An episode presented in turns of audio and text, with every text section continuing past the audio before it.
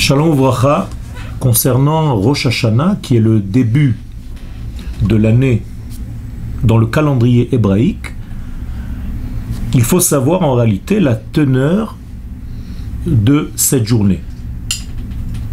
Ce que nous fêtons en réalité, ce que nous sommes là pour vivre dans ces 48 heures qui sont en réalité un jour long.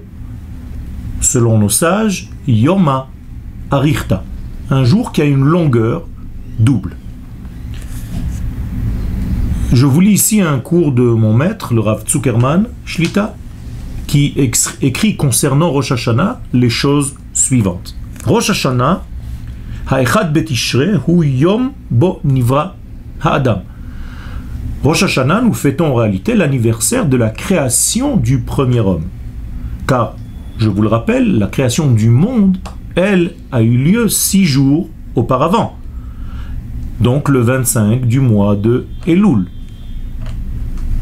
Le jour donc de Rosh Hashanah, c'est déjà le sixième jour de la création et l'apparition du premier homme.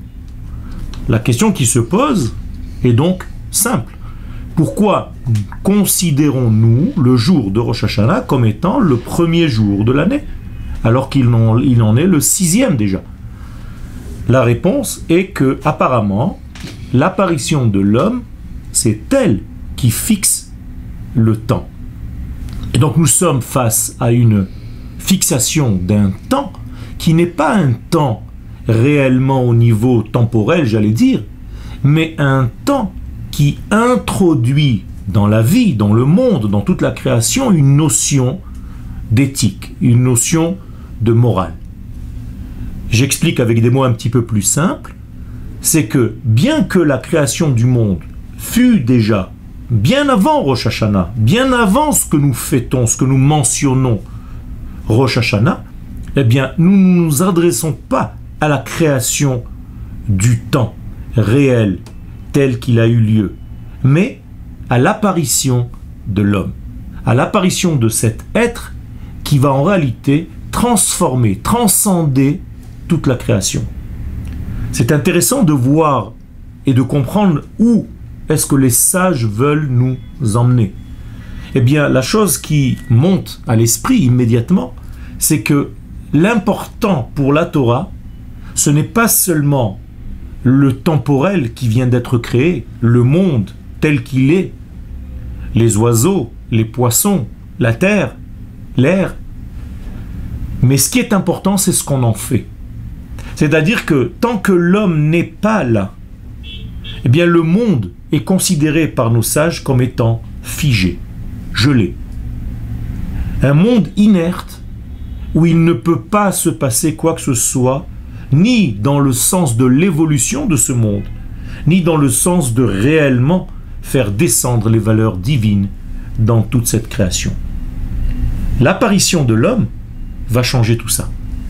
C'est pour ça que, au moment où l'homme est créé, donc le sixième jour, et encore une fois, entre parenthèses, il ne s'agit pas de jours tels que nous les comptons aujourd'hui. Ce n'est pas une histoire de jours de 24 heures. Mais Dieu a créé six éléments, six degrés. Encore une fois, une petite précision, il n'est mentionné nulle part que le monde fut créé en six jours, mais que Dieu a créé six jours. C'est autre chose. Qui yamim asa. Loki be yamim.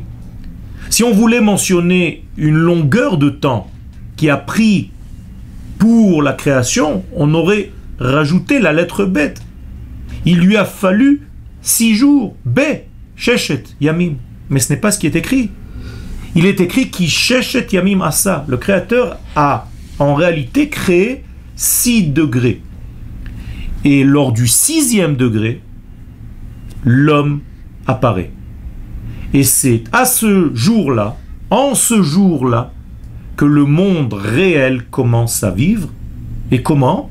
Ben, Tout simplement parce que l'homme, comme il est écrit dans la Torah, le jour même de sa création, commence à nommer toutes les choses qui ont, été créés avant sa création.